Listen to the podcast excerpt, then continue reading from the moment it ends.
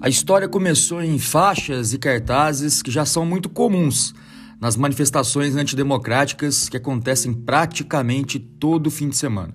Intervenção militar, fechem o Congresso, fora STF, artigo 142 já. Mas nas últimas semanas, o debate envolvendo a separação de poderes e o papel das Forças Armadas veio parar no campo jurídico, contando com um parecer de jurista e até uma declaração um tanto dúbia do Procurador-Geral da República.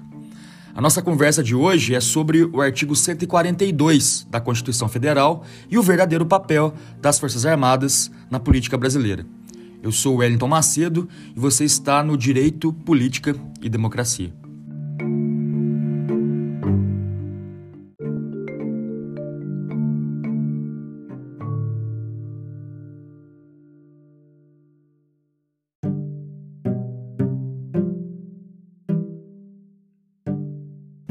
Sejam todos muito bem-vindos ao primeiro episódio do Direito, Política e Democracia. Esse projeto nasce no meio da pandemia de Covid-19 e nasce pela necessidade de criar novos canais de comunicação e debate. É uma proposta voltada para os meus alunos das disciplinas de Ciência Política e Direito Constitucional, mas, claro, aberta a qualquer pessoa que queira conhecer a visão e a opinião de um professor e jurista sobre o cenário político do Brasil. Depois dessa brevíssima apresentação, vamos para o assunto do dia.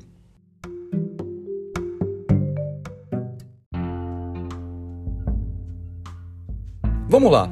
O artigo 142 da Constituição Federal, o pivô dessa discussão sobre intervenção militar, ele diz o seguinte: as Forças Armadas, constituídas pela Marinha, pelo Exército e pela Aeronáutica, são instituições nacionais, permanentes e regulares, organizadas com base na hierarquia e na disciplina, sob a autoridade suprema do Presidente da República e destinam-se à defesa da pátria, à garantia dos poderes constitucionais e, por iniciativa de qualquer destes, da lei e da ordem. Esse dispositivo que eu acabei de ler começou a ser citado por apoiadores de Jair Bolsonaro e pelo próprio presidente para defender uma tese onde as Forças Armadas seriam uma espécie de mediador na queda de braço entre o presidente e o Supremo Tribunal Federal. É bom lembrar que recentemente o STF autorizou investigações que envolvem os filhos de Bolsonaro. Nessa visão, o presidente poderia convocar as Forças Armadas para intervir no Poder Judiciário. O grupo que apoia o presidente diz ainda que as Forças Armadas exerceriam uma espécie de poder moderador. Vocês devem lembrar que o poder moderador existiu na época do Império e era exercido diretamente pelo imperador como forma de resolver conflitos entre executivo, legislativo e judiciário. O poder moderador foi totalmente abolido da realidade jurídica brasileira pela primeira Constituição Republicana, a de 1891. Isso mesmo, lá se vão 130 anos. Posto o contexto, eu vou direto ao ponto. Essa interpretação é absurda. Eu vou tomar aqui a iniciativa de batizar de terraplanismo constitucional. O artigo 42 da Constituição não trata de divisão entre poderes, ele só descreve o funcionamento das Forças Armadas. Todos os constitucionalistas sérios do Brasil são uníssones em defender que em nenhum momento o artigo 142 autoriza qualquer poder a convocar as armas para interferir em outro. É claro que não foi esse o papel atribuído às Forças Armadas pela Constituição Federal de 88. A gente tem que lembrar que a Constituição Federal de 88, a nossa Constituição atual, ela é reativa. Ela foi gestada num ambiente de transição do regime militar para a democracia. Pensar o contrário seria defender que todo aquele esforço cívico para resgatar a democracia, né, exercido pelo poder constituinte, ele resultaria, na verdade, em construir um modelo de democracia tutelada por militares no modelo em que os generais é, seriam os lá os, os grandes defensores da Constituição e não o Tribunal Constitucional. O absurdo dessa conclusão expõe o equívoco da premissa. Então vamos aos fatos.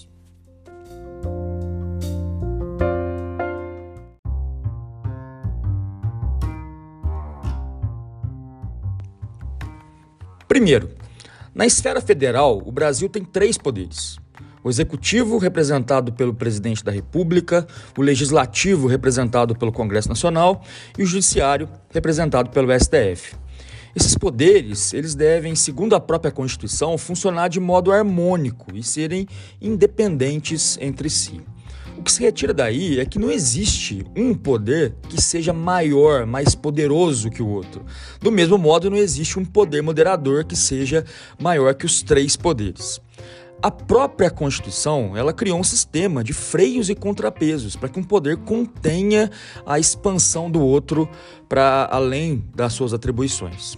Para ter uma ideia, vamos falar aqui rapidinho de como a Constituição Federal desenha o sistema constitucional de crise. Em situações de comprometimento da ordem, uma calamidade, uma agressão armada estrangeira e até de guerra, a Constituição criou o estado de defesa e o estado de sítio. É, são contextos que demandam medidas excepcionais.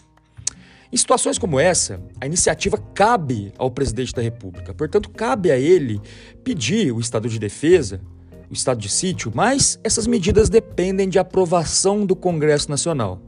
E mais ainda, todas essas ações do estado de defesa e do estado de sítio são passíveis de controle jurisprudencial pelo STF. A Constituição ela não pode ser interpretada em tiras, ela tem que ser interpretada de um modo sistêmico, coerente. E assim, não faz nenhum sentido que o Constituinte tenha criado todos esses mecanismos para lá no final, no artigo 142, dizer que as Forças Armadas podem intervir quando os outros poderes desagradam ao presidente. No fundo, essa interpretação tem um objetivo claro: é tentar dar um verniz constitucional a uma possibilidade de golpe. O discurso é o seguinte: vamos respeitar as constituições, mas se elas não estiverem funcionando como o presidente quer, podem entrar as Forças Armadas. E isso é muito perigoso.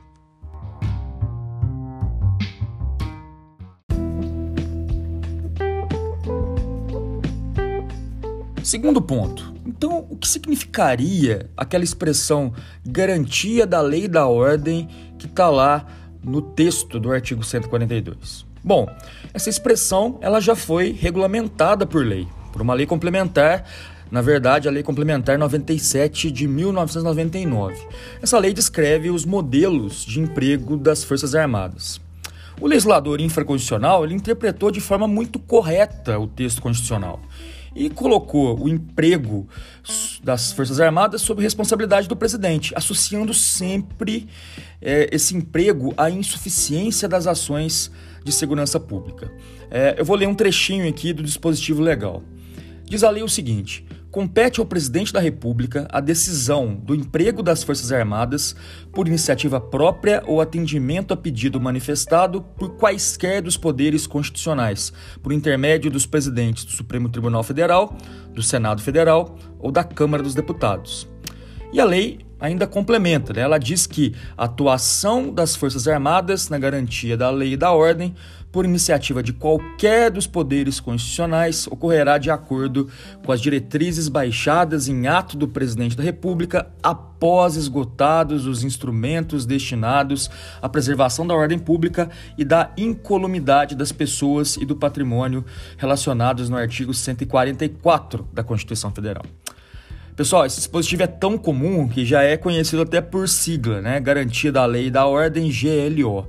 Ele já foi utilizado diversas vezes. A gente pode lembrar da Copa do Mundo de 2014, da Olimpíada de 2016, da necessidade de uso do Exército para conter é, explosão de criminalidade no Rio de Janeiro.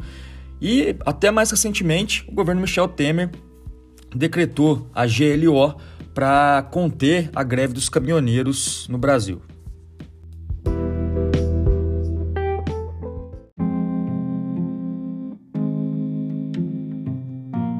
Procurando ser bem sucinto, são esses alguns dos argumentos que derrubam com facilidade essa tese da intervenção militar constitucional. É um terraplanismo constitucional, como eu faço questão de repetir. Qualquer intervenção das Forças Armadas visando afrontar a independência dos poderes só tem um nome, e esse nome é golpe. Apesar disso, o advogado Ives Gandara da Silva Martins elaborou um parecer e fez até uma live para defender esse tal de papel moderador das Forças Armadas. A live, claro, contou com divulgação do próprio presidente da República nas suas redes sociais. Mas fiquem tranquilos, porque essa posição, que desafia até o bom senso, ela é solitária no meio jurídico. Mesmo assim, o Procurador-Geral da República, Augusto Arras, chegou a dizer numa entrevista que a intervenção das Forças Armadas seria possível, mas rapidamente divulgou uma nota desdizendo esse mal feito. É claro que essa nossa conversa informal é só um pequeno recorte. Para quem quer ler e se interar sobre o assunto, eu indico o parecer que foi elaborado pelo Conselho Federal da Ordem dos Advogados do Brasil, a OAB, que está disponível na internet. Esse parecer do OAB é de excelente qualidade, ele esmiuça toda essa questão e não deixa nenhuma dúvida de que essa intervenção é, na verdade, uma ofensa à ordem constitucional.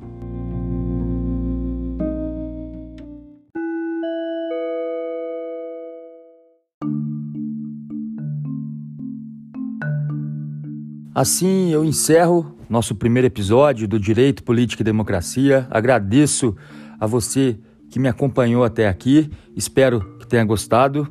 Um abraço e até a próxima.